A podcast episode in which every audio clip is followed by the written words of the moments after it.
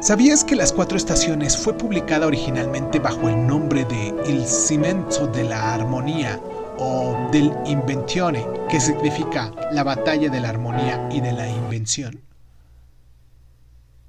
Antonio Vivaldi escribió, como ya dijimos en algunos eh, podcasts anteriores, Las Cuatro Estaciones en, 1725.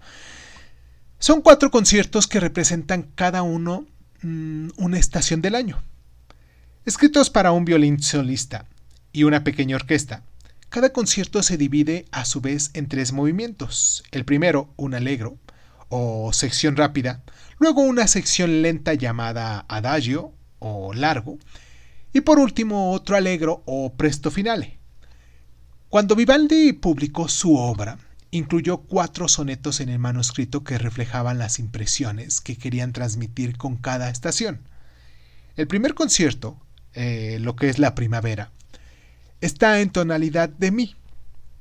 La tensión de su ritmo y su jubilosa eh, melodía de apertura son reconocibles al instante. Son fogosas y también son agradables, ¿no?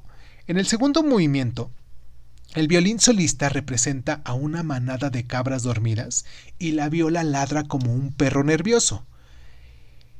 El verano, en sol menor, transmite una sensación un poquito más sobria. En, primer, en el primer movimiento escuchamos sonidos de la orquesta que simulan un trueno lejano, el rugido de una tormenta que llega en el segundo movimiento. El poema correspondiente incluye el verso El calor sin tregua del resplandor solar, lo sufren hombres y rebaños, los pinos están chamuscados.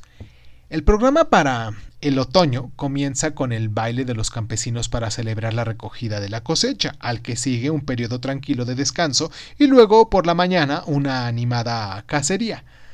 La copa de Baco fluye libre y muchos hallan su descanso en un sueño profundo, dicen los versos que lo acompañan.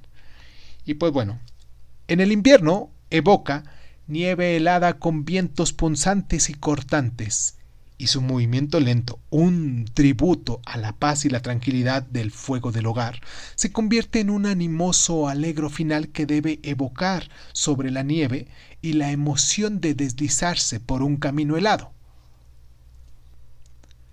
¿Sabías que en una de sus interpretaciones, en 1715, la audiencia quedó cautivada por el virtuosismo de Vivaldi al violín y dice así, todo el mundo está asombrado.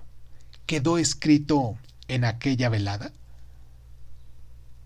¿Sabías que Vivaldi, como Mozart después, murió pobre y fue enterrado en una tumba sin nombre?